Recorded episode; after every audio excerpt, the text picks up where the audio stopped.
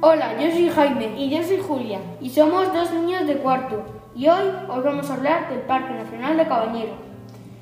El Parque Nacional de Cabañeros es uno de los 15 parques nacionales de España y es, junto con las tablas de Miel, uno de los dos presentes en la comunidad autónoma de Castilla-La Mancha.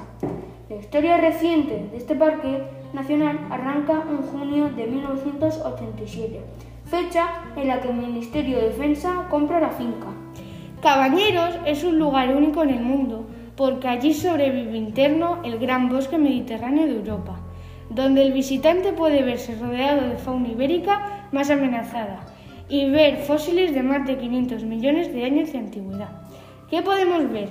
En su paisaje de rañas, llanuras y bosques abiertos, donde viven grandes mamíferos como la cabra montesa, el águila imperial ibérica, el buitre negro, además del ciervo ibérico.